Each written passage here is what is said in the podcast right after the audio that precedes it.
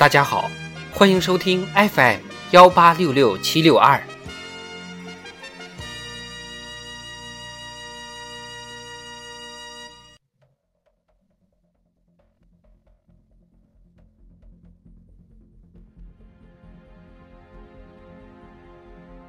智慧人生，帮你开启生活的另一面。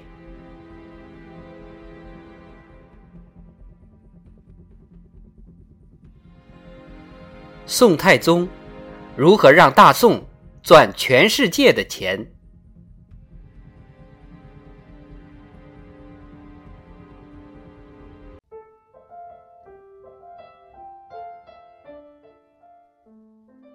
宋朝，尤其是北宋，在中国历史朝代中是出了名的有钱。但事实上，在宋太宗年间，大宋并没有什么钱。怎么发家呢？宋太宗想了一个法子，去海外花钱。雍熙四年，宋太宗派人去海外各国，对当时的奢侈品疯狂扫货。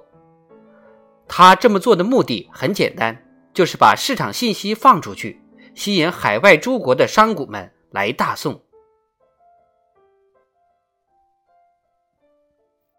宋代的市舶司管理制度已经是空前成熟，各项外贸、税收和专营制度高度完备。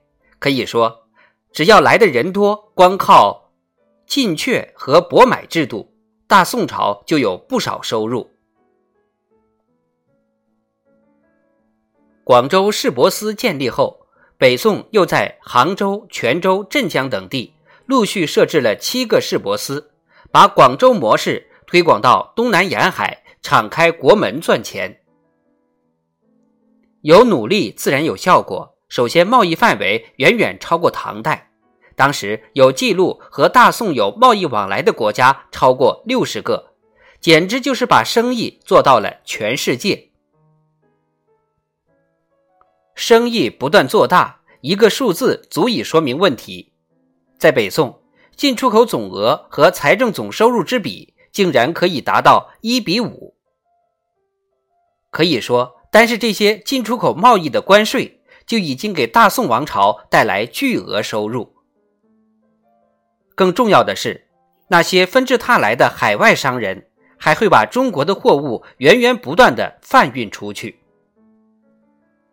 最典型的就是瓷器贸易。其实，人们所说的海上丝绸之路，到宋代应改称为。瓷器之路，学者估算，仅是宋代的广州路一地，每年的瓷器总产量就高达一亿件以上，其中绝大多数用于出口。可以想象，单瓷器出口这一项，不知道给大宋带来了多少财富。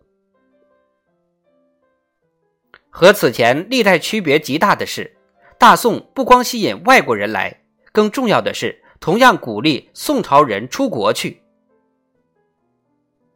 当时的中国海船造的非常大，结构坚固，重量可以达到几百吨。这样一艘海船可以载几百人，船里能储存一年的粮食。自宋太宗年间起，大宋的沿海商民各行各业都掀起了出国赚钱的热潮。在当时，每当宋朝的海商船队来到国外，都常常引起轰动效应。不但当地的国王高官专门以隆重仪式迎接，可以说是倾国耸观，甚至当地的富商们也赶快带足财货，搭乘中国船舶来大宋经商。这背后就是大宋的强大产业与航海能力。撑起的国际贸易话语权，如此强大的话语权，给宋朝带来了滚滚财富。